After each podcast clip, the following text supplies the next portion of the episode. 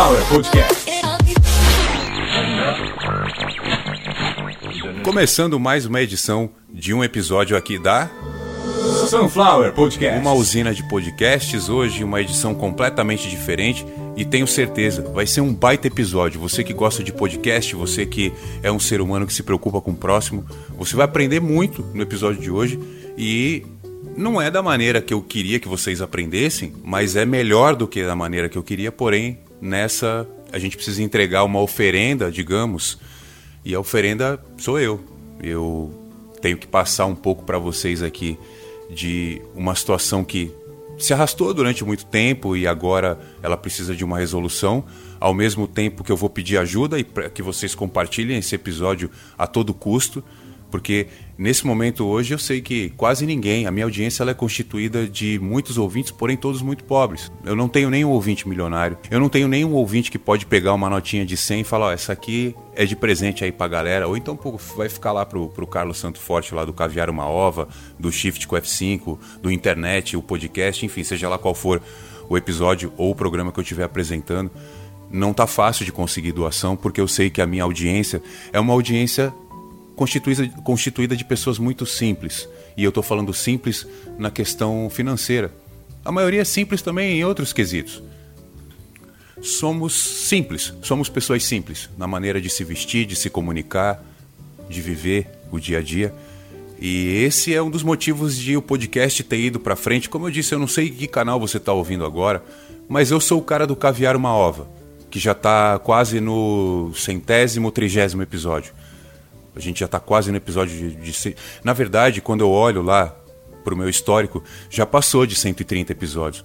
Mas no ar a gente deve ter 126 ou 127, eu não tenho ideia. Esse episódio não vai ser numerado para nenhum canal. É, inclusive tem um canal que está estreando, é capaz que estreie com isso aqui. Então, eu tô aqui primeiro de tudo, eu tô aqui fazendo o que me pediram. Algumas pessoas, quando eu expus um problema que eu estou vivendo, algumas pessoas que têm contato comigo pelo que eu não uso muito, mas quem me chama eu respondo. Vocês sabem disso. É que muitas vezes eu não faço o que me pedem. Muitas vezes não tem o mínimo motivo. Teve um, uma mensagem que me pediu para gravar um episódio é, falando como foi criar minha filha até hoje. É uma pessoa que prestou atenção e sabe que eu não moro com a minha filha, que ela né, cresceu com a mãe, que eu separei muito cedo dela e tal. Esse tipo de particularidade a gente não expõe. Por quê? Porque envolve terceiros. E o terceiro é uma criança, e a criança é minha filha. Então, assim, graças a Deus, a minha filha é uma menina muito bonita, muito saudável. Infelizmente não mora comigo e tá tudo bem, é o que dá para passar aqui. Né? Graças a Deus não tem nada que eu precise esconder ou é, declarar aqui a respeito da minha paternidade. Não vou mentir, porque também já me perguntaram. Tem um monte de coisa aí que querem saber de mim e é pouca gente. Pouca gente entra em contato para saber. A gente tem que ser realista. Tem gente que fica postando bobagem em rede social. Ah, muita gente vem perguntando isso. Aí você vai lá ver, uma pessoa falou do cabelo da, dela, aí ela tá lá postando uma foto justificando porque mudou o penteado. No meu caso, não. Como eu tenho um podcast que tem uma profundidade legal, ele se espalha de uma maneira que eu gostaria que fosse muito mais. Só que para quem começou sozinho, do zero, e ainda, apesar de não estar tá mais no zero, ainda faz a coisa de uma maneira solitária, eu acho que eu tô indo muito longe até. Então tem, sempre tem. E assim, eu não sou um adolescentezinho, né? Eu sou um adulto. É outra coisa que eu vim falar hoje também, a minha idade, o porquê desses episódios que eu coloquei no ar e tirei. Qual foi o grande anúncio que eu fiz e tive que retirar, vou fazer de novo. Que esse grande anúncio, aí esse já não importa se você é homem, se você é mulher, se você é da esquerda, se você é da direita. Como eu disse, esse episódio vai ser ele vai ser literalmente um divisor de águas na minha vida, mas não na minha carreira como comunicador, na minha vida de uma maneira geral. E eu vou começar agora. Pode ver que tá tudo diferente, né? Trilha sonora, é, talvez a minha voz esteja um pouco mais grave. É, para poder gravar hoje eu tive que tomar um medicamento, então estou à base de calmante, um calmante, mas estou bem, tá tudo certo.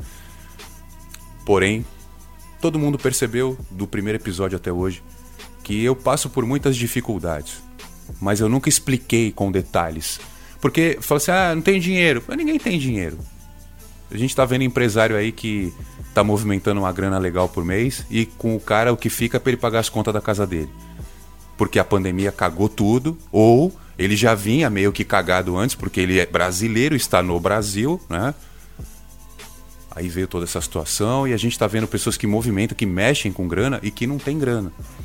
Você imagina quem não trabalha com dinheiro, quem só recebe lá o salário em um dia do mês. A gente trabalha 30 dias, recebe em um desses dias um salário que muitas vezes não dá para nenhum desses dias. Se você parar para pensar nisso, você não vai querer mais sair de casa. Eu acho que foi pensar muito nisso que me trouxe para essa situação de hoje. Que eu vou trabalhar 30 dias num mês e vou receber, em um desses 30 dias, eu vou receber um, um salário. E muitas vezes, esse salário não é o suficiente para 12 horas desse dia. Como é que faz o resto do mês? Os outros 29 dias e meio. É complicado. Então, por causa desse tipo de pensamento errado, não é assim que a gente deve pensar, não aceitar isso correto pensar que a vida para aí, errado. Mas eu sou sozinho, como já falei há muito tempo. Eu há muitos anos eu vivo sozinho e não tenho família. Eu até tenho, mas eu não tenho contato, não sei onde estão. E o mais importante é que numa visita recente no médico, eu, o médico conseguiu tirar essa informação de mim. Eu não lembro da, das feições dos meus parentes. Eu não tenho fotos, eu não tenho contato. Por algum trauma que eu ainda não consegui lembrar. Eu deixei essa agora essa parte mais pesada, mais triste para o meio do episódio. Porque precisa passar por isso. Uma coisa que é muito importante, audiência, principalmente quem acha que eu sou o jovenzinho eu até tenho um espírito jovem, tenho uma aparência que talvez não, não diga, que eu tenho 42 anos praticamente. Faltam alguns meses, poucos meses para que eu chegue aos meus 42 anos de idade. Eu tenho uma filha grande, eu tenho já uma bagagem. E dentro dessa bagagem eu não consegui fazer nenhum tipo de reserva. Os últimos bens que eu tive eu vendi para pagar contas atrasadas e terapia, devido a esses traumas que eu tive de família que me fizeram perder a memória. Então hoje a minha memória ela é restrita à parte profissional aqui da comunicação. Alguns trabalhos de informática eu ainda domino. Então, para quem sabe já entendeu que eu estou aqui pedindo uma ajuda, só que dessa vez eu não estou apenas pedindo emprego para que vocês me doem alguma coisa. Dessa vez o meu futuro está na mão de outras pessoas, a minha moradia está em jogo. O apartamento que eu moro pertence à minha família. Eu não tenho contato com eles, não sei como chegar até eles. E um juiz determinou assim, incrível que na hora que eu anunciei que eu seria candidato a deputado, na hora que eu anunciei que a gente não pode mais confiar nem na esquerda nem na direita, que eu sei que é um perigo a gente pleitear o poder para quem nunca teve ele nas mãos, e que é com este grupo que eu vou me aliar, e que eu traria candidatos e também já deputados eleitos que representam a terceira via para falar, para conversar. Nesse momento, eu tive alguns problemas que eu não posso colocar aqui, porque seria de, de até de cunho leviano ou injusto, até eu averiguar o que aconteceu exatamente mas já posso adiantar para vocês que foi dentro de um ônibus numa rodovia federal, onde quatro policiais federais foram testemunha do tipo de ataque que eu, Carlos Santo Forte, eu sofro. Eu sofro ataques que vocês não imaginam a origem mas já vou deixar bem claro aqui: a origem é ideológica e religiosa.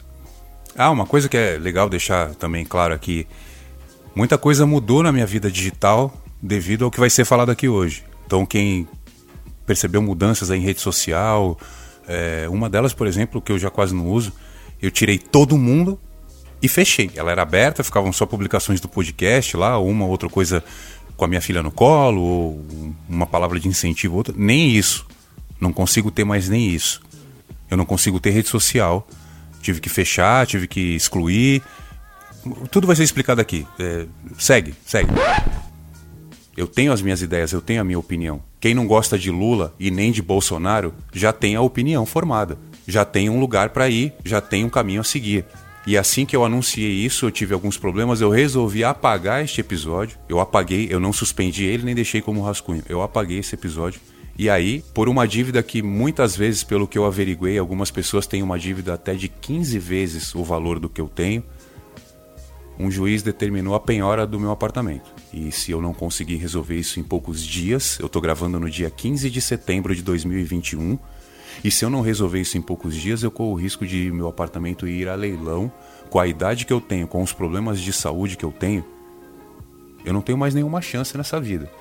E esse é o motivo de eu estar aqui, de explicar para vocês que eu moro nesse lugar aqui a vida inteira. A Sunflower Podcasts ela fica dentro da minha casa, onde eu vim com 5 anos de idade. Os meus pais se foram, eu não sei onde estão, eu não tenho advogado. Eu tentei ajuda com uma pessoa que ofereceu ajuda quando ela entendeu a gravidade do assunto, por isso que eu escrevi em alguns lugares. É, é, a minha situação está muito acima de uma dívida. Eu não quero falar valores aqui, mas um emprego simples num lugar comum resolveria o problema. Eu poderia pagar. O problema, meus ouvintes, é que eu saí de uma empresa de tecnologia aqui de Santos e não vou falar o nome dela, mas vou mandar um abraço para o senhor Guilherme e para o senhor Daniel que me negaram um aumento após prometer um aumento perante resultados que eu obtive e dei o resultado na mão deles. Eles não me deram um aumento que era para que eu pudesse cuidar da minha saúde, por exemplo, começando com um novo par de óculos, porque a minha córnea estava desgastada e o meu grau tinha mudado de tanto ler, de tanto aprender. E a decisão dos caras foi que se eu estava trabalhando tão bem para merecer o aumento, eles tinham que me mandar embora, para que eu procurasse algo melhor. Sendo que o meu salário na época, olha o que eu vou falar aqui para vocês, eu tenho a minha carteira de trabalho na mão. Porque se algum mau caráter vier dizer que eu falo e não provo, vai ter que responder para um juiz. Aliás, juiz que também vai receber algumas informações minhas que não tem no momento, porque só tem um lado me atacando. Um lado dizendo que eu estou devendo, ele está devendo, ele não paga, é fácil, né? Só que eu não recebo correspondências. Tá tudo travado, meu. Meu caminho tá todo travado, começando pela caixa de correio. Então estou pedindo ajuda aqui para vocês não é apenas que doem. O Pix para que você me ajude é o mesmo de, de todos os canais. Repito, sunflowerpodcasts.gmail.com Seja lá por onde você estiver ouvindo, o episódio tem uma descrição. Isso é uma, é uma lei internacional, né? Eu sei o que eu estou falando. Então tem uma descrição aí do episódio, seja lá onde você estiver ouvindo, no navegador, no Google Podcasts, na Amazon Music, no Spotify, no Deezer, em qualquer lugar vai ter a descrição do episódio. Dependendo do lugar, você vai bater o dedinho, ele já vai perguntar o que, que você quer que abra. O teu aplicativo de e-mail, o teu aplicativo do banco. Algum, algumas versões mais novas do Android já tem essa opção. Se você bater o dedo no e-mail, se você já usa o Pix, se você já tem coisa cadastrada lá, ele dá a opção de abrir o teu, teu banking aplicativo. Então, é muito importante. A pandemia ela bagunçou muito tudo à minha volta. Eu perdi, literalmente, na acepção da palavra, eu perdi os meus apoiadores. O único que está vivo não tem condição de nada. Ele mora hoje no próprio comércio. Ele tinha dois imóveis. Ele tinha o comércio dele no imóvel próprio e dois imóveis. Ele não tem mais o casamento, ele não tem mais os imóveis e o comércio dele é a casa dele. Esse é o retrato de muita gente hoje, mas alguns estão numa situação muito pior. No caso, eu, que moro num imóvel que pertence à minha família, que eu não tenho contato, não sei onde estão, e eu corro o risco de perder por dívidas. E como eu disse, essas dívidas não são tão grandes assim.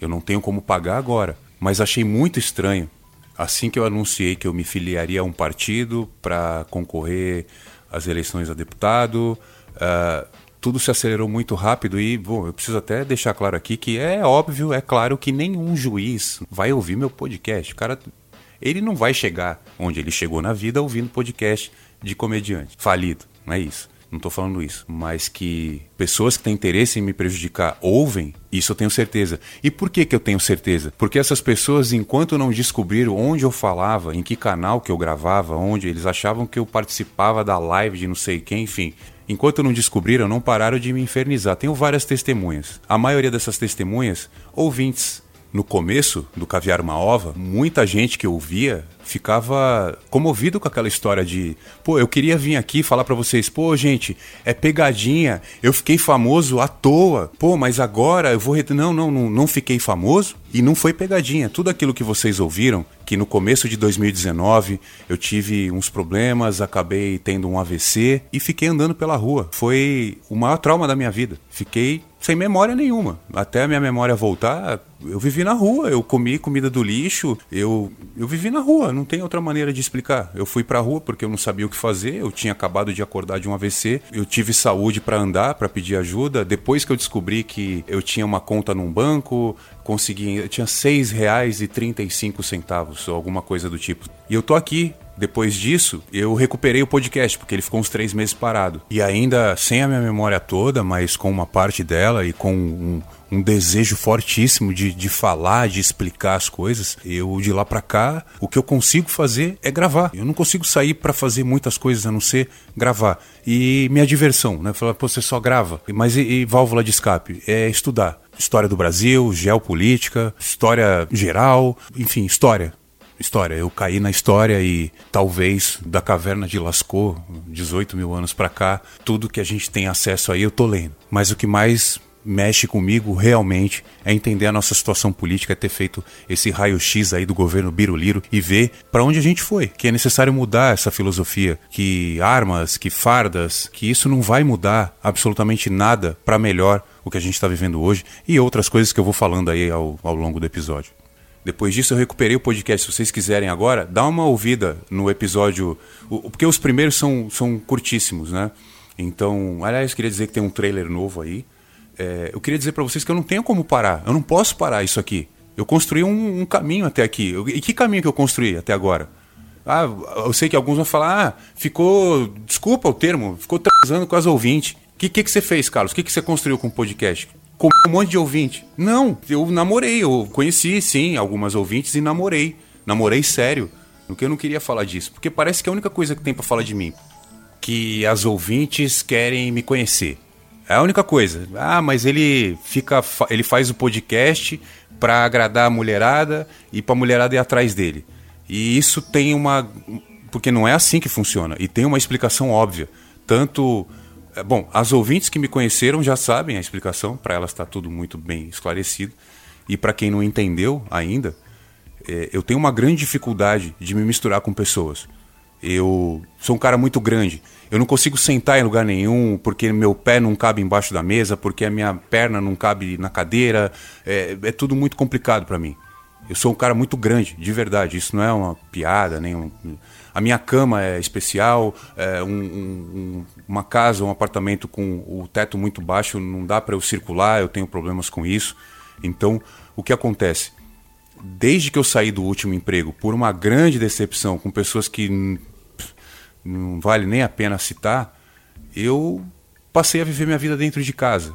E há muitos anos eu vivo dentro de casa, eu faço tudo dentro de casa. E é a casa onde eu praticamente nasci. As primeiras lembranças que eu tenho da minha vida foram aqui. Eu já falei a minha idade, eu repito, eu vou fazer 42 anos e desde os 5 eu tô aqui. Então, nesse momento agora, eu não estou conseguindo absolutamente nada na questão de trabalho. Eu estou tentando, de todas as maneiras, trabalhar com informática ou trabalhar com a produção de podcasts e as coisas não estão andando. E um dos motivos disso está acontecendo não é porque eu tenho essas dificuldades, porque eu já fiz tratamento, não consigo melhorar isso. A questão toda nesse momento agora é que eu não tenho contatos, eu não tenho pessoas, porque os ouvintes não vão me trazer notebook. Os ouvintes estão no mundo inteiro, eles vão me trazer notebook, celular, vão me trazer é, uma rede privada para eu configurar. Não, não vai ter isso. É essa a minha área. E podcast ainda tem muita gente que não entende como funciona, não sabe que, por exemplo, o comércio dela sendo anunciado no meu canal pode ser a solução para nós dois. Seja lá qual for o comércio. Alguns a gente sabe que algum, alguns empreendimentos você não pode anunciar, né? mas a grande parte deles pode e deve. Então muitas vezes o cara não sabe que ele grava um episódio comigo, ele vai gastar um valor muito baixo e ele não tem ideia de que esse investimento, que não gasta, é um investimento, ele vai se pagar, porque vão ouvir, e não precisa ser a minha audiência, Porque todo mundo tem internet. Então você grava comigo, você fala bem do seu comércio aqui, eu ajudo você a falar bem do teu próprio comércio, ou eu mesmo posso fazer isso sozinho. Você manda o link para quem você quiser e o trabalho está feito. A divulgação funciona desse jeito. Quem tentou desse jeito conseguiu. Tanto que hoje muita gente paga dois, três mil reais só para o cara colocar a descrição do trabalho dele ou da página dele no Facebook ou no Insta na descrição do episódio. O cara tá terceirizando, ele tá, ele tá fragmentando, ele tá loteando o próprio podcast. Para um ele vende a descrição do episódio, o outro ele coloca no meio do episódio. Quem tem público para isso está conseguindo vender desse jeito. Como eu disse, eu já entrei nesse assunto agora porque eu vou tentar que esse episódio não seja só um pedido quase desesperado de ajuda. Estou pedindo para vocês ajuda para que eu não vá para rua o que tem depois disso? Se você perder sua casa e tiver que ir para a rua, o que, que tem depois disso? Não tem nada. Absolutamente nada. Com a idade que eu tenho, sem parente, sem nenhum amigo, sem nenhuma reserva. Por isso que eu tô aqui hoje, tentando de todas as maneiras manter a calma, manter a serenidade, explicar para vocês que é, pessoas estão agindo para que eu tenha que sair da minha casa, para que eu perca a minha casa, porque eu incomodei. E eu incomodei por quê? Eu deixei claro qual é a minha posição num lugar onde todo mundo quer defender um tipo de bandido, tem o seu bandido de estimação. A minha política é para que os dois tipos de bandido, tanto da esquerda quanto da direita, não tenham mais um país para governar. Quando eu passei a minha proposta para um determinado partido, onde já existem deputados com essa mesma mentalidade, a resposta foi rápida e que dizia: vamos sentar para conversar. E quando eu vi os nomes das pessoas que vão conversar comigo, eu fiquei num nível de. de eu, eu, foi, foi a primeira vez, de verdade, que, como homem adulto, eu senti muito orgulho de uma atitude minha a ponto de vir as lágrimas. Quando eu entendi que pessoas que foram eleitas pelo povo e que estão lá nesse momento representando a gente, que foram no dia 12, faz três dias, que foram lá, ai, mas só tinha 6 mil. Eu quero esses 6 mil votando em mim também. Um dos deputados responsável por isso, que me respondeu, ele já tem a reeleição dele garantida. Ele é deputado federal e vai ser de novo. Quando perceberam que essas pessoas estavam do meu lado, estão do meu lado, caso eu queira realmente me filiar a um partido e disputar uma candidatura, e se eu não conseguir disputar, pelo menos eu vou auxiliar dentro do partido. Com muita coisa, inclusive na parte de comunicação e informática. Coisas que eu sempre soube que iam funcionar para tudo na minha vida. Eu me comunicar bem e eu entender sobre redes de computador. Hoje, você que entende um pouco de processamento de dados e de redes, você provavelmente vai conseguir utilizar isso para tudo, até para tua televisão, para tua smart TV funcionar junto com o teu celular. Eu tomei a minha decisão, eu tomei literalmente o meu partido e ele vai defender o meu ponto de vista, a minha opinião, que é tirar o poder da mão de quem não resolveu nada até hoje. Eu não vou falar de política aqui, até porque existe uma coisa chamada direito criminal que os maiores juristas aí do Brasil concordem comigo e concordam que direito criminal não é política. É uma área do direito. O responsável pelo direito criminal é o Poder Judiciário, certo? Não é nenhum partido político e a gente só fala de crime.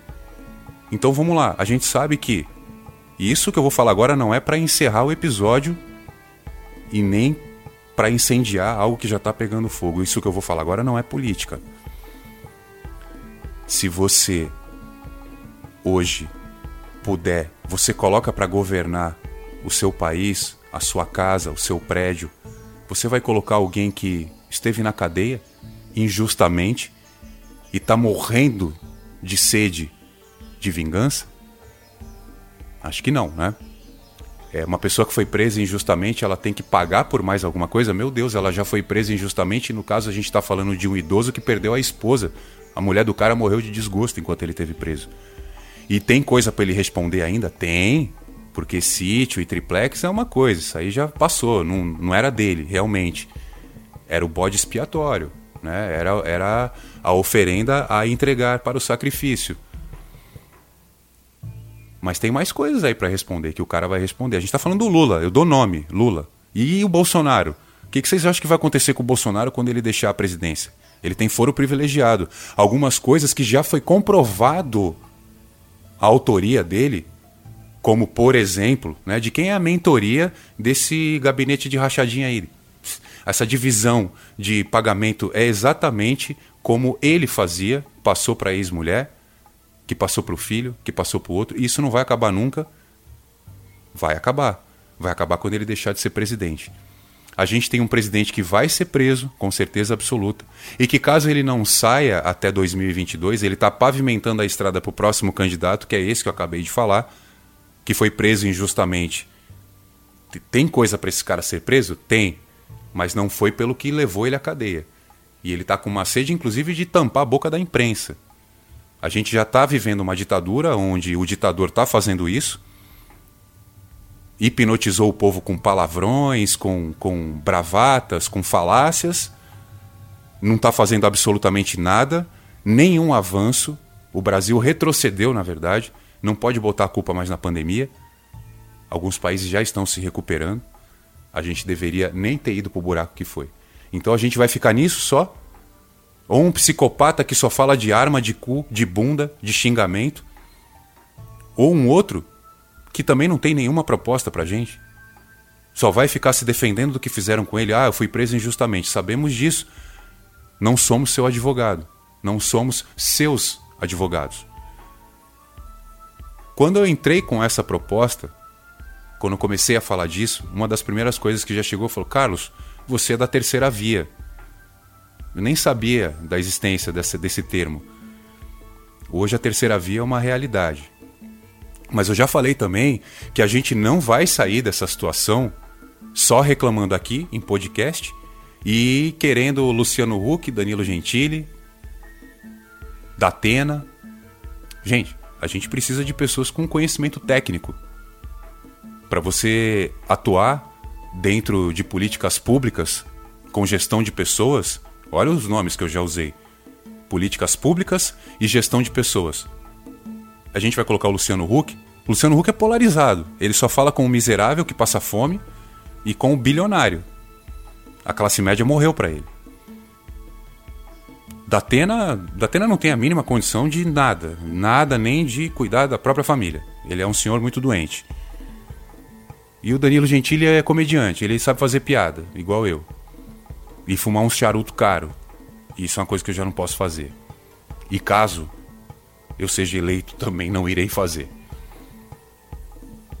Isso que se um dia eu vier a fazer, não vai ser na frente dos outros. Que fumar, seja lá o que for, mata. Fumaça dentro do pulmão é veneno. Mata. Não posso sequer cogitar a hipótese de um dia ter um presidente comediante que fuma charuto e fala bobagem. Pessoas para governarem, seja lá a sua produtora de podcast ou o teu país, ela tem que ter conhecimento técnico e específico do que ela está fazendo. Você não pode colocar amadores para um trabalho profissional que vai mexer com a vida de muita gente. E aí serve presidência da República ou um canal de podcast. Eu não posso vir aqui incentivar que as pessoas façam coisas erradas. E nunca farei isso. Eu jamais vou vir aqui dizer que as pessoas têm que arrombar, que têm que xingar, que têm que invadir. Eu vou vir sempre aqui dizer que vocês têm que dialogar. Ouçam observem para absorver e depois espalhem o que vocês absorveram. E que seja conhecimento. Que seja uma palavra de conforto, que seja uma palavra técnica. Vocês entenderam que durante a pandemia a gente viu vários exemplos, vários e vários péssimos exemplos de pessoas que deveriam passar informações coesas, eficazes, corretas e preferiram a mentira. E hoje a gente vive um caos por causa disso. Hoje a gente vive num país onde o empresário não consegue gerar emprego, onde o trabalhador não consegue nenhum tipo de emprego, nem subemprego. E tá todo mundo na rua discutindo sobre cloroquina ou usar máscara. A gente hoje vive uma realidade surreal. E isso não foi um trocadilho. Hoje a gente não está conseguindo fazer o básico devido a mentiras. Muitas pessoas estão sendo impedidas de fazer coisas simples por causa de mentiras. Quando alguém mente a respeito de você, essa pessoa pode estar tá mudando o seu futuro sem você saber. Você imagina quando você faz isso com uma nação inteira ou com a questão da saúde de uma nação. Desculpa o termo pra, para os que não gostam, mas isso pode causar um genocídio. Quando você mente a respeito de uma pessoa, você está atacando uma pessoa, você pode estar tá causando mal dela, mas quando você faz isso com a saúde de milhões, você pode estar tá causando um genocídio. Então, o meu pedido, além de que vocês me ajudem, eu preciso de um advogado nesse momento agora. Eu tenho como comprovar absolutamente cada palavra do que eu estou falando aqui, das péssimas intenções que estão demonstrando a meu respeito. Com certeza absoluta, estão levando essas informações para um juiz um magistrado, que até agora só ouviu um lado. Com certeza absoluta, a minha posição de me filiar a um partido e defender uma direção para o país que eu vivo pesou e pesou muito rápido. Não tem como sequer cogitar a hipótese de coincidência. A gente não tem como cogitar a hipótese de coincidência. No momento em que eu me manifestei, que eu me posicionei, veio uma pancada fortíssima. É claro que se você tirar a casa de um cara como eu, ele não vai conseguir nada. Como é que eu vou? Eu não tenho família. Como é que eu vou dar origem a uma campanha? Como é que alguém se concentra para uma campanha política vivendo um drama desse? Tentando fugir da miséria, procurando emprego e tentando garantir que não vai perder a casa, que não vai ter que morar na rua. Claro que alguma coisa eu vou ter que deixar, e é óbvio que eu deixaria a campanha deixaria para uma outra data. Mas eu disse para vocês, quem prestou atenção, eu já passei dos 40 anos. E eu, infelizmente, não trago nada comigo, a não ser as minhas memórias, as minhas lembranças. E que não são muitas. Mas como já ouviram também, eu sou pai e tenho uma menininha aí que depende de mim. E ela não vai ver o pai morrer sem tentar nada, de boca calada. Eu tenho muita denúncia para fazer. Vocês acham que eu, que eu quero ser deputado para quê? Para falar de nióbio? Para falar de cloroquina? Tem muita gente conseguindo muita coisa aqui nesse país de maneira completamente irregular, ilícita, criminosa. E eu tendo acesso a tudo, lendo tudo todos os dias, me informando, vou deixar passar batido? Eu conversando com algumas pessoas já de dentro da política, pessoas que têm um mandato a cumprir, é, explicando a diferença né, entre o cara que olha ali a, a, a notícia no WhatsApp e o outro que vai pesquisar no site de uma universidade. Uma pesquisa acadêmica publicada num site de uma universidade. E o outro que pega lá a informação de um senhor idoso reacionário do WhatsApp contando mentira. Como, por exemplo, mentiras, mentiras do tipo: olha, o STF contratou prostitutas holandesas e vai distribuir equalitariamente essas profissionais do sexo entre algumas empresas para que elas. Você entendeu? Coisas desse tipo, sem pé nem cabeça, que você fala, isso aqui é, é um comediante que escreveu, cara. Isso aqui é um comediante que escreveu. Imagina você dizer há um tempo atrás que um dia, lá na frente, o Sérgio Reis ia convocar um golpe você que passaria pro comediante. Falar assim: ah, como é que é a piada? O Sérgio Reis pegou o WhatsApp e pediu pro Brasil dar um golpe, invadiu o STF. É, o Sérgio Reis. O da novela Pantanal lá. Que tinha, tocava com o Almir Sater e com outro cara lá. Ele mesmo, ele mesmo. Isso que aconteceu, entendeu? É, se um dia a gente falasse os candidatos à presidência que já tivemos e o que eles fizeram, e que um dia a gente ia ter um assim, um cara sem estudo nenhum, que foi expulso do exército porque ameaçou explodir uma bomba, já que não queriam aumentar a ajuda de custo, um cara todo errado, todo errado. Que por falta de opção iam colocar ele de presidente, porque ele fala em nome do exército, mas nem militar o cara é. Ele foi exonerado do exército. Nunca conseguiu nada, nem uma alta patente. Fala, não, né, cara? O Brasil nunca vai eleger esse cara. Elegeu. E agora ainda estão querendo brigar pelo direito dele nem sair nem pode disputar, que ele fique para sempre. Ele já falou que na cabeça dele ele não sai do poder. Para tirar ele do poder tem que ser Deus. Que a eleição não é de confiança. A eleição que ele participou e entrou não é de confiança, né? E então ele só sai do poder com a, com a decisão de Deus. Eu já falei isso no outro episódio. A gente está numa linha muito tênue entre o que está acontecendo aqui e o que está acontecendo no Oriente Médio. A gente começar a ter um governo onde a palavra de Deus é que decide tudo, e se for contra a palavra de Deus, vai morrer. Homem para um lado, mulher para o outro, e todo mundo seguindo a palavra de Deus, senão vocês vão morrer. Aqui está muito próximo disso. Bom, primeiro que homens e mulheres, independente de posição política, estão fazendo isso de maneira involuntária, né? É, é, as feminazi contra os machos escroto e por aí vai. E aí vocês podem dar o nome que vocês quiserem, porque eu não estou dentro dessa. Para mim só existe uma coisa: homem e mulher. Aí o que cada um vai ser, o que se você nasceu com vagina, para mim você é mulher. Se você nasceu com pênis, para mim você é um homem. Se você quiser que eu te chame de maneira diferente, você vai ter que comunicar. Eu penso dessa maneira. Ah, gênero neutro, pronome neutro, isso não existe. Existe uma coisa chamada língua portuguesa. Pra gente aqui que é, que é brasileiro, existe uma coisa chamada língua portuguesa. Eu falei que eu ia ensinar algumas coisas, que eu ia passar por vários assuntos.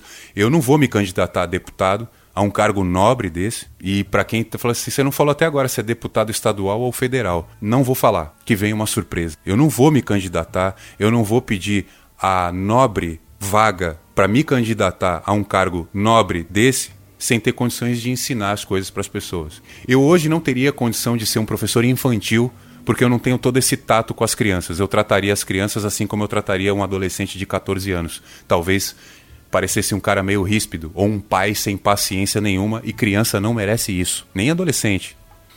E uma das coisas que eu vou deixar claro antes de campanha, antes de qualquer coisa, a partir de já, de agora, de ontem, para você que está me ouvindo, na minha cabeça, minha filha é ensinada dessa maneira, para ficar fácil. Ensinada pela mãe, pela avó, pelo pai, não é só eu, não. Nasceu com pênis, é um menino. O, a obstetra, o pessoal lá do hospital lá vai colocar lá, é menino, nasceu com pênis, tem testículo, tem pênis, é menino. Nasceu com vagina, é menina. A, a doutora lá que fez o parto, os doutores, é, eles vão ver lá, tem pênis é menino, tem vagina é menina. Vocês entenderam? Seja lá quem for você que estiver ouvindo aí, se, se você está concordando, beleza, não precisa mais nada do que isso. Se você está discordando, eu vou provar o tempo inteiro. Eu vou te massacrar provando que você está errado. A cada vírgula, a cada interjeição, eu te provo que você está errado. A natureza foi constituída assim. Vamos falar só de mamífero, que é mais fácil? Gato, cachorro. Só de mamífero. Macaco, macaco. Macaco. Macacos me mordam. O cara que não consegue entender isso, a mulher que não consegue entender isso. Meu, você pode fazer o que você quiser, você pode ser trans, não binário, é, operado, é, Leão Lobo, Faustão, você pode fazer o que você quiser, você pode ser o que você quiser da sua vida mas as coisas têm nome. Você lembra que eu falei? Não tem essa de gênero, neutro, pronome neutro. Existe uma coisa chamada língua portuguesa. Existe um acordo internacional porque vários países falam essa mesma língua que a gente. Brasil, Portugal, Moçambique, Cabo Verde, Angola, Timor-Leste. Tem um monte de país que fala português e não vai ser o teu mimimi. Esse negócio de que mimimi é a dor que não dói no outro, não. O nome disso é injúria, calúnia, difamação. Isso é a dor que não dói no outro. Mimimi é quando a pessoa não tem o que fazer fazer e a única coisa que ela consegue para chamar a atenção é criar uma intriga, criar uma briga, igual o nosso governo faz. Não tem nada na cabeça e quer ofender, quer desestabilizar, quer estragar o que está pronto. Um pai, ele tem em casa um menino, filho dele, e ele percebe que o menino gosta de outros meninos, ele sabe que o filho dele é homossexual ou é bissexual. É um menino que gosta de outros meninos, é um menino. Quem que é ele? É o fulaninho? É a fulaninha? Ah, mas a minha filha gosta de menina. A sua filha é menina e gosta de menina. E daí? O seu filho é menino e gosta de menino. E daí? E sobre cor eu não quero nem falar nada. Menina usa a cor que quiser e o moleque também. Moleque usa azul, usa rosa, usa transparente, calcinha e. Para com esse negócio, pelo amor de Deus. A gente tá vivendo um momento difícil da humanidade, o ser humano, a nossa evolução. Se você parar pra pensar que a gente não evoluiu nada, absolutamente nada, nada, do final do Império Romano, a gente tá falando de 300 e pouco depois de Cristo. De lá para cá a gente não evoluiu nada até a chegada da internet. A gente foi praticamente medieval, pré-medieval. Medieval é o que está no meio, não é isso? Da idade do meio, o medievo. A gente não evoluiu. Começou agora a mudar algumas coisas por causa da internet, que começou a ligar a gente e trazer uma visão globalizada das coisas. E aí vocês querem trazer essa discussão de que tem que é, botar um X depois do. Não, não, não.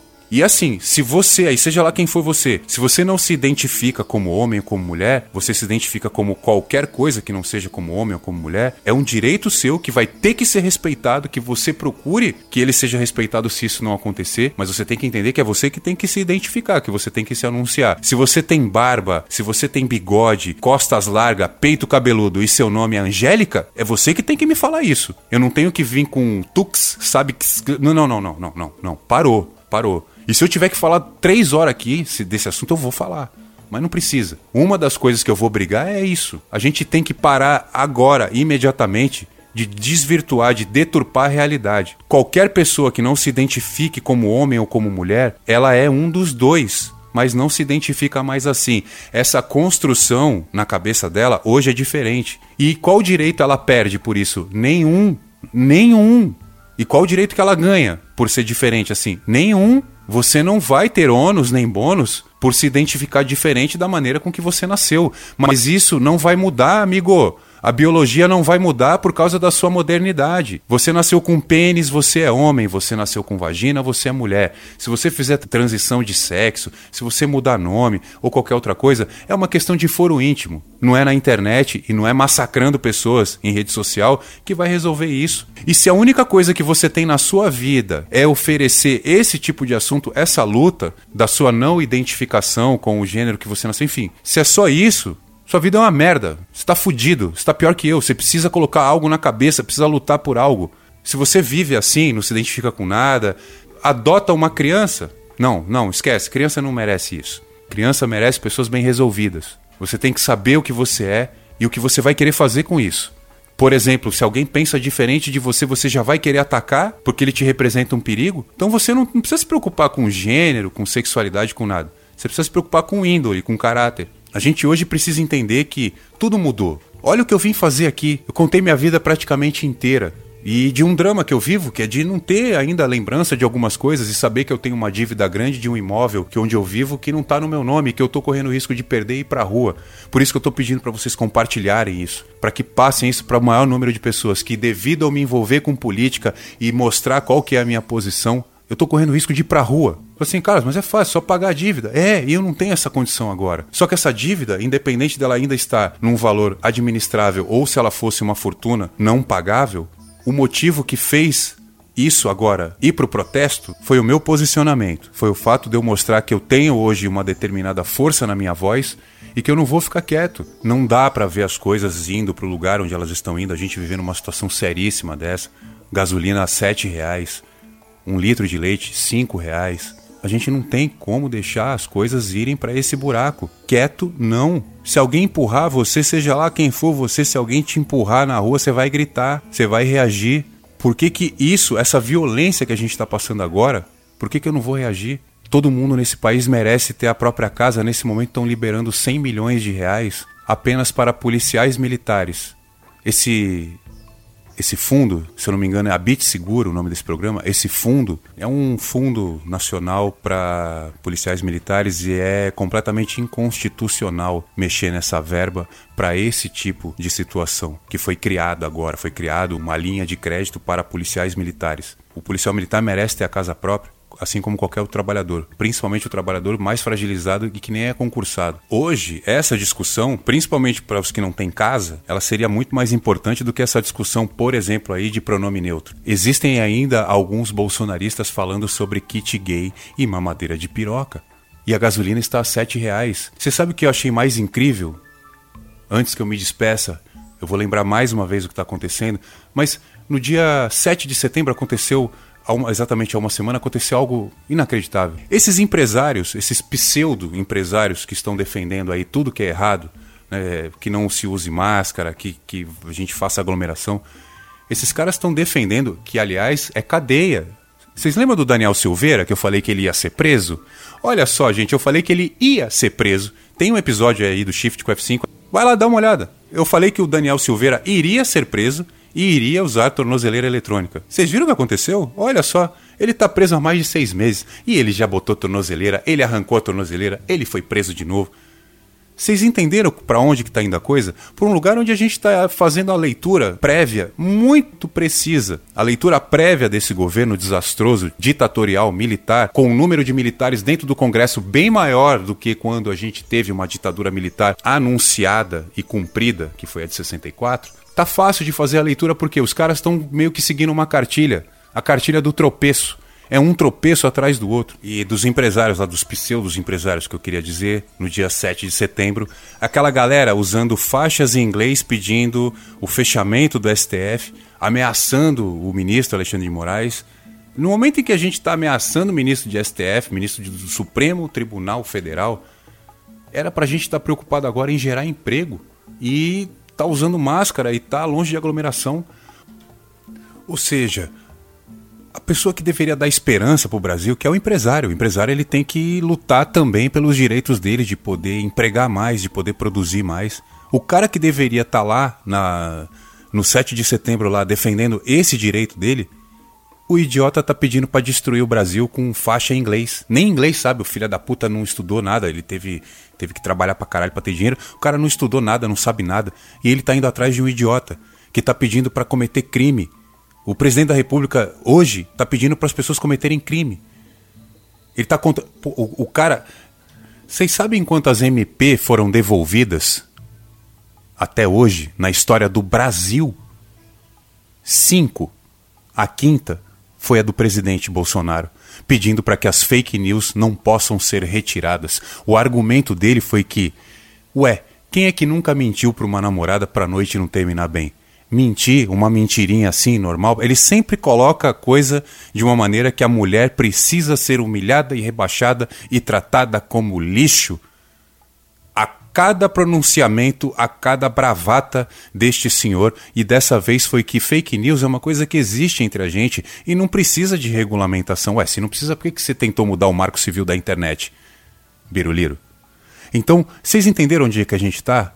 A gente está no lugar onde o cara faz e vem dizer que não fez, onde ele pede para fazer e vem dizer que não pediu. Esse é o Brasil que eu preciso mostrar para vocês que precisa ser mudado o empresário que precisa que as pessoas tenham saúde para ir para a rua e consumir o produto dele, é o que está pedindo para fechar a STF, é o que está sendo a favor do vírus, a favor da imunidade de rebanho, a favor da pandemia, que ele é a favor do, do Charles Bronson, que ele é todo errado. E ainda vem fazer isso em inglês. E em inglês errado. Por que, que o Carlos Wizard não paga um curso de inglês para esse pessoal? Por que, que vocês acham? E isso quase dois anos depois do começo dessa pandemia. E é isso que eu queria que vocês entendessem: que essa minha síndrome do pânico, essa minha dificuldade de agora de, de, de agir, ela vem dessa situação. Hoje eu vi algumas pessoas comemorando porque tá morrendo só 500 pessoas por dia e é isso o que tá me deixando cada vez mais doente. Ver que isso não vai acabar nunca. Se não entrar uma nova força agora, gente rejuvenescida na questão do pensamento, com, já que o termo ainda é usado, com um mindset, com um modelo mental diferente, que amigo, eu não quero ser roubado nem por um cara de nove dedos e nem por um cara que tem dez dedos e uma arma na mão. Eu não quero ser roubado mais. Eu quero ser ouvido e respeitado. Eu citei problemas recentes agora, que a gente está vivendo agora, a disparada do dólar, a disparada dos alimentos. No começo da pandemia, eu ia no supermercado com 150 reais, eu conseguia comprar algumas coisas para comer, e hoje você não compra praticamente nada. Muitas coisas mais do que dobraram de preço. Se você falasse há um tempo atrás, há dois anos, que o óleo custaria 8 reais hoje, que um litro de óleo ia ser mais caro do que um litro de gasolina e que um litro de gasolina custaria mais, mais muito mais do que um dólar, Fala, não, cara, peraí. Aí você já está exagerando. É, o dólar hoje custa 5,25.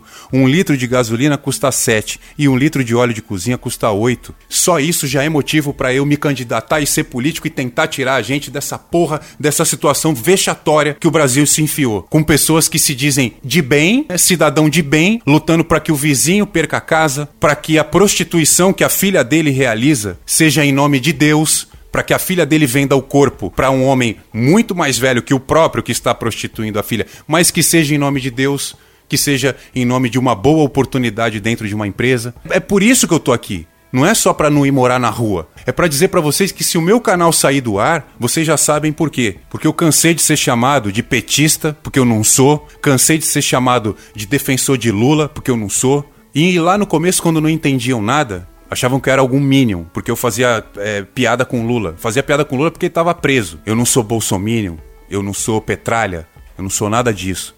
Eu simplesmente defendo que o poder agora ele vá para a mão de quem nunca o teve e se preparou a vida inteira para isso. A gente tem muita gente no Brasil com conhecimento técnico, conhecimento de políticas públicas, com conhecimento de gestão de pessoas e com uma outra formação na área do direito, na área da engenharia civil, enfim.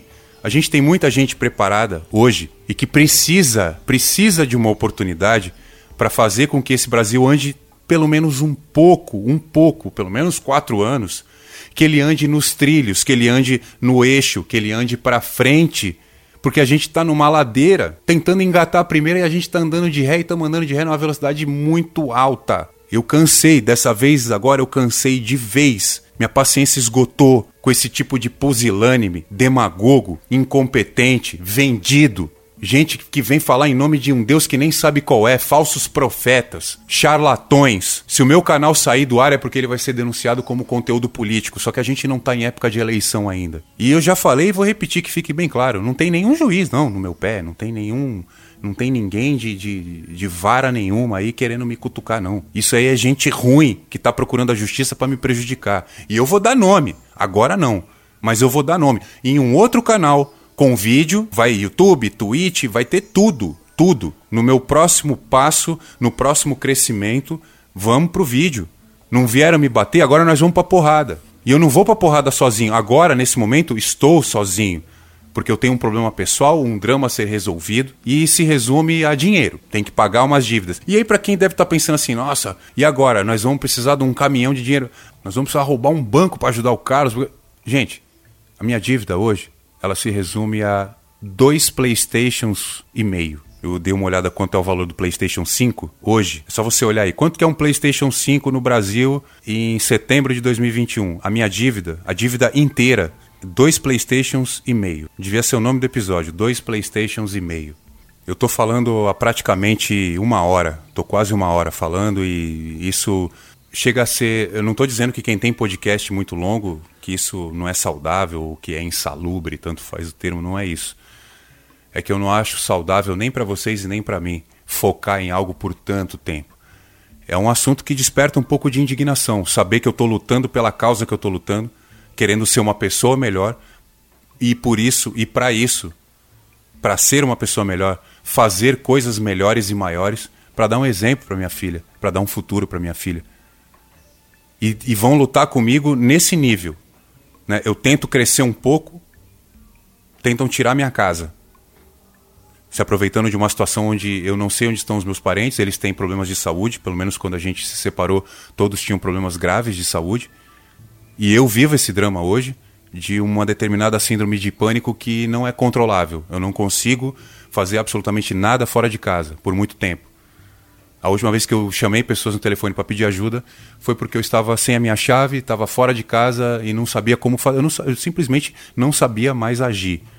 Eu sem poder entrar na minha casa, eu tive as memórias de quando eu tive AVC e fiquei sem, sem nenhum tipo de memória de quem eu era na rua.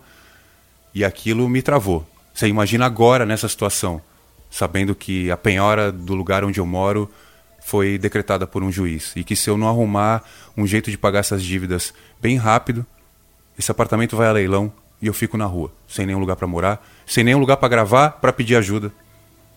Isso não é justo comigo. Por isso eu sei que vocês, a minha audiência, são pessoas humildes, são pessoas que não têm bens, que não podem me ajudar, não podem me arrumar um advogado e não podem tirar dinheiro do bolso para eu quitar isso. Mas vocês têm a força que só quem é humilde, quem viveu na humildade, quem apanhou da vida tem. E eu peço para que vocês usem essa força como a ferramenta que eu preciso para espalhar o meu pedido de ajuda. Eu não estou pedindo voto. Ninguém precisa votar em mim, até porque tem muita gente aí que ouviu a questão do, do, do gênero, pronome neutro e tal, e já não gosta. Né? Já acha que tudo tem que ter um nome novo e que as coisas têm que, têm que virar bagunça. Mas eu sei que tem muita gente que concorda comigo que direitos são iguais, que os espaços têm que ser iguais e que as nossas escolhas, que as nossas preferências não vão fazer a gente maior nem menor, apenas diferente. Se você escolheu limão e eu escolhi laranja, eu tenho uma escolha diferente da sua. Mas você não é melhor que eu, nem eu melhor que você, porque um tem limão e o outro tem laranja, como paixão. Entender o mundo que eu quero pra gente? Não sei se eu vou conseguir. Mas eu vou conseguir tudo, tudo, tudo um pouco melhor do que a gente tem hoje se eu estiver lá para lutar. E se eu não tiver nem onde dormir? Se um cara do meu tamanho não tiver como esticar as pernas? Minha cama é especial, meu chuveiro é especial. Com a idade que eu tenho, eu não vou conseguir um emprego agora para reconstruir tudo de novo. Eu já não tenho mais nada. Como é que eu vou, vou começar do zero assim? Peço desculpa para vocês por ter gravado um episódio de quase uma hora completamente emocionado, estou sob forte emoção, recebi uma notícia muito forte. Você receber a notícia que eu recebi é uma coisa que mexe. Eu estou há muitos anos vivendo numa situação de pobreza e receber uma notícia dessa depois de tantos anos assim é uma coisa que, além de mexer com você, ela molda. E eu estou tentando converter isso para algo que seja tanto salvador para mim, quanto benéfico também para vocês. E aí vocês eu estou falando para a sociedade, porque eu acredito no meu potencial. Eu tenho uma capacidade de comunicar em massa com eficácia, com exatidão.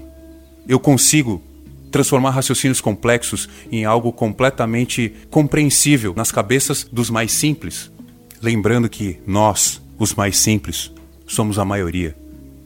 A maioria unida, fazendo a coisa certa.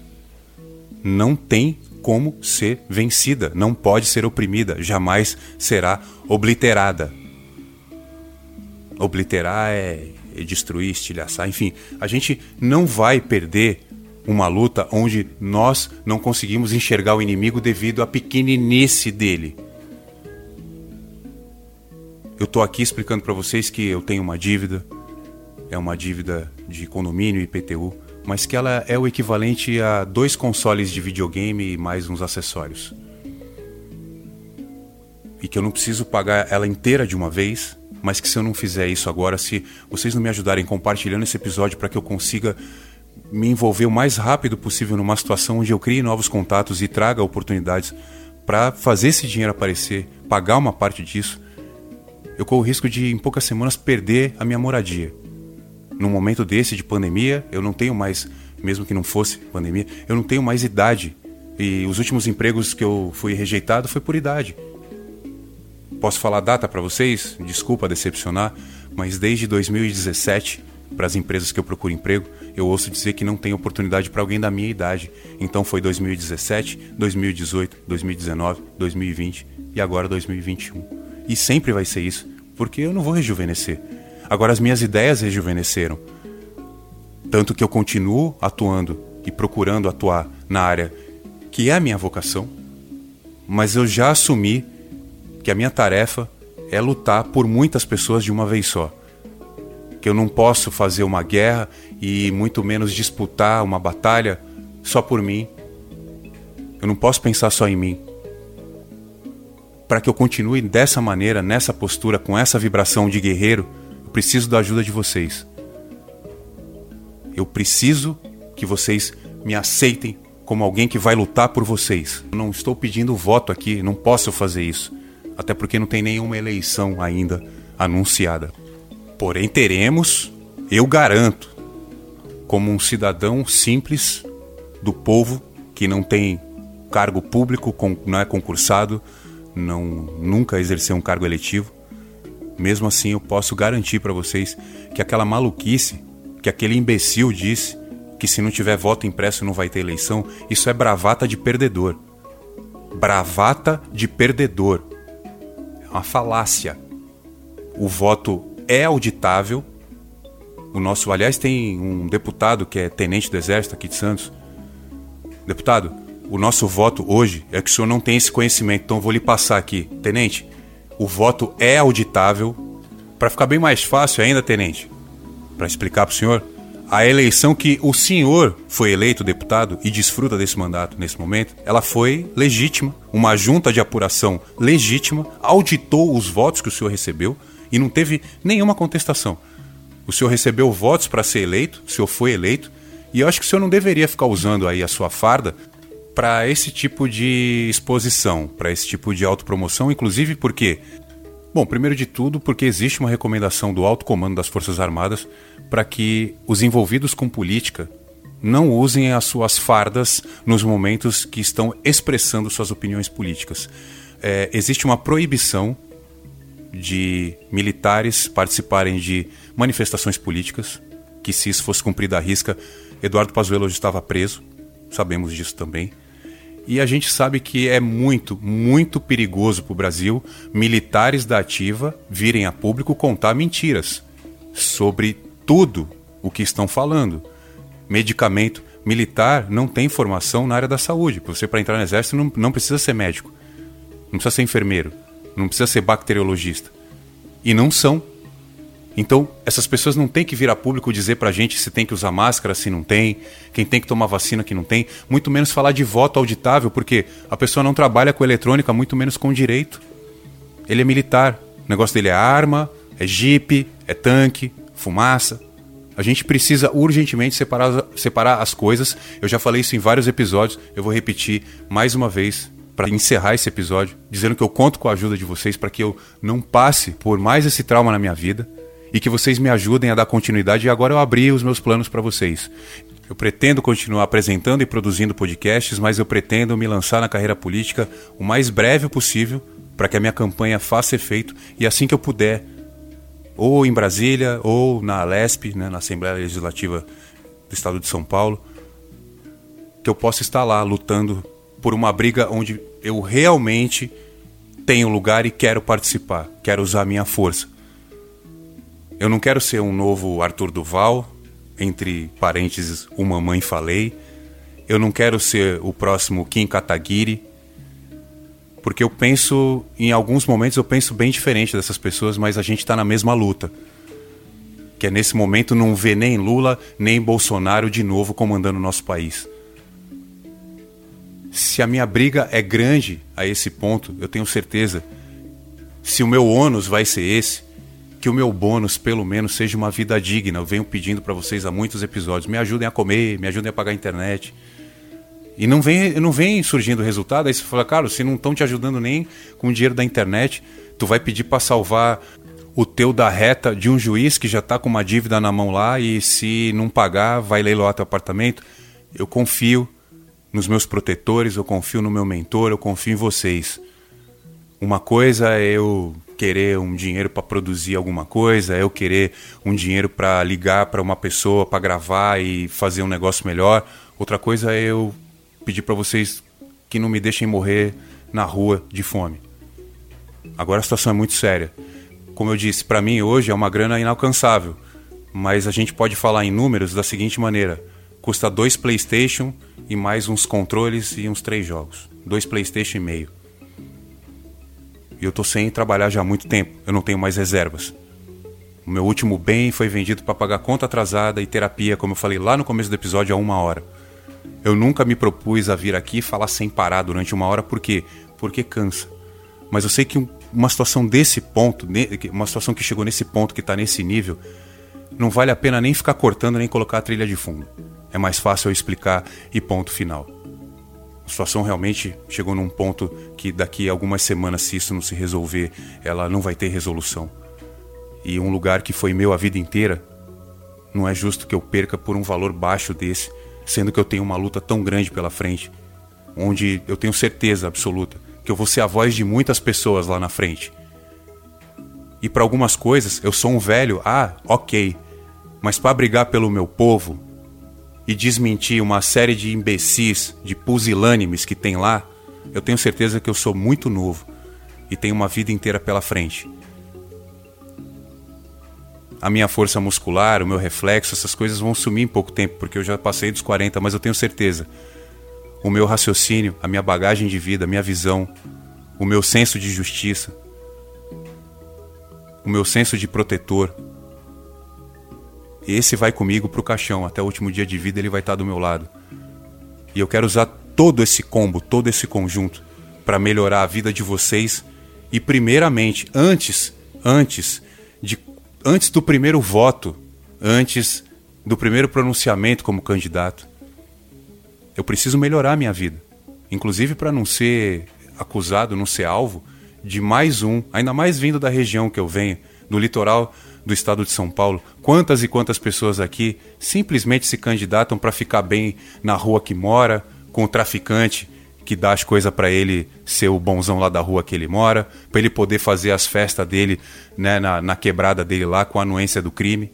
Quanta gente aqui não se candidata por isso e inclusive vai preso por causa disso, antes que alguém queira defender bandido aí.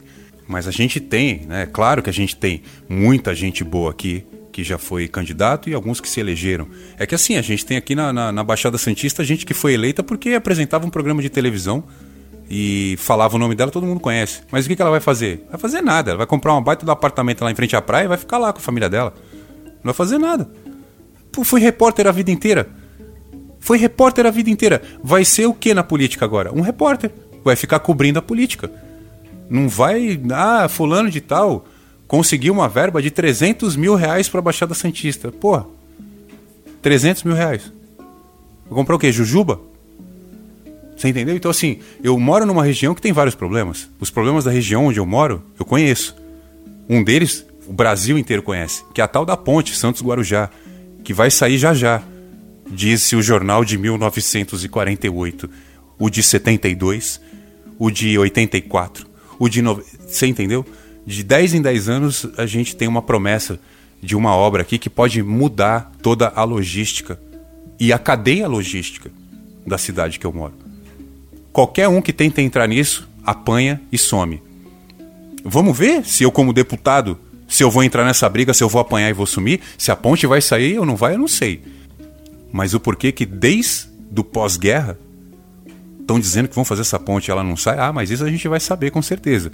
Se tem algo que nunca vai faltar, é história e informação. E quando eu falo história, eu estou falando da disciplina acadêmica, né? não estou falando dos contos não vai faltar acesso à informação, não vai faltar história, não vai faltar internet num mundo onde eu vou ter voz para defender o meu povo. Eu consegui misturar tudo o que eu precisava aqui para dar um tempo. Eu preciso correr atrás de contatos, de pessoas na vida real, para evitar essa tragédia. Para algumas pessoas eu indiquei que eu visse o episódio dos últimos minutos para cá, para ficar fácil de entender, até porque eu repeti alguns assuntos, eu não fui prolixo, mas eu fui é, nem, nem prolixo, nem repetitivo, mas eu fiz questão de focar em alguns assuntos e repeti-los algumas vezes durante é, essa mais de uma hora. Então, para que isso não fique insalubre e para que tenha um objetivo que é que eu preciso da ajuda de vocês. É muito duro, é muito difícil saber que a nossa salvação ela depende de que algumas pessoas tenham bondade de tirar dinheiro do bolso e ajudar. Mas algumas pessoas estão fazendo isso, eu tenho visto para youtuber fumar maconha em outro país. Tem gente dando dinheiro para youtuber ir para Jamaica fumar maconha, ir para Holanda fumar maconha. Eu não quero fumar nada, não quero fumar nada. quero comer e ir dentro da minha casa. Só isso. E seja o que Deus quiser. Você ouviu o Carlos Santo Forte? Esse foi mais um podcast aqui da Sunflower Podcasts. Generalizo na apresentação e no encerramento, porque não sei qual canal você está ouvindo, tanto faz. E continue me ouvindo. Você que não teve a oportunidade ainda de me conhecer, ouça tanto que você puder. Eu aconselho você ouvir o trailer e do trailer para frente ouvir tudo. Assim você vai ouvir todos os episódios, vai conhecer bem mais o meu trabalho. Eu não podia deixar de fazer isso, como eu pedi para muitos ouvirem só os últimos minutos, os 7, 8 minutos. Aí eu vou ver depois aí na minutagem, onde eu vou marcar. Se você quiser produzir seu podcast, se você quiser falar do seu comércio, do seu empreendimento, se você tem um assunto legal, eu produzo podcasts e coloco eles nas maiores plataformas do planeta. Então, muito obrigado para você que ouviu até agora. todos os tipos de ajuda, todos os tipos de contato, você consegue comigo no sunflowerpodcasts.gmail.com e na descrição do episódio todos os outros meios, o PicPay, o Apoia-se, né? Eu já estou pedindo ajuda no Apoia-se faz tempo, não caiu um centavo. Um centavo de peso argentino. Não caiu nada lá. Lembrando que um centavo de peso argentino, ele vale mais ou menos Uh, acho que hoje, mais ou menos aí na cotação internacional, vale um quarto de grão de arroz. Então, não caiu nem isso, não caiu nada. Nada, absolutamente nada. Se você puder mudar essa realidade, só ouviu esse pedaço aqui, você gostou do conteúdo, gostou da minha voz, gostou da minha luta, doa. Doa porque isso vai fazer muito bem para ti e para mim pode ser a definição entre morar na rua passar as mesmas necessidades que eu venho passando, porém na rua, ou mudar de vida. Muito obrigado a todos, de coração, ter falado por esse tempo todo, já tendo me comprometido a não fazer isso, já foi uma quebra de um obstáculo que eu não queria, nesse momento eu não queria. Eu queria ter outros motivos para gravar um podcast muito longo, mas não um pedido de ajuda, um pedido de socorro dessa magnitude. Mas nesse momento é a arma que eu tenho, não posso fugir da guerra, a batalha precisa ser vencida e a partir de agora preciso de um descanso para correr atrás dessas coisas, inclusive mostrar tanto na justiça é, quanto para outras pessoas que me incomoda muito não saberem do que eu estou passando, o que eu estou passando de verdade. E assim que as coisas começarem a melhorar, eu vou voltar, eu vou produzir mais e eu peço que vocês não me abandonem. Eu peço para que vocês não me abandonem porque eu só tenho vocês. Você que está me ouvindo aí, que já falou comigo, que sabe quem sou eu, ou você que simplesmente está ouvindo, eu só tenho isso. Os ouvidos da audiência. Muito obrigado. Espero daqui a pouco estar tá de volta. Sunflower Podcast.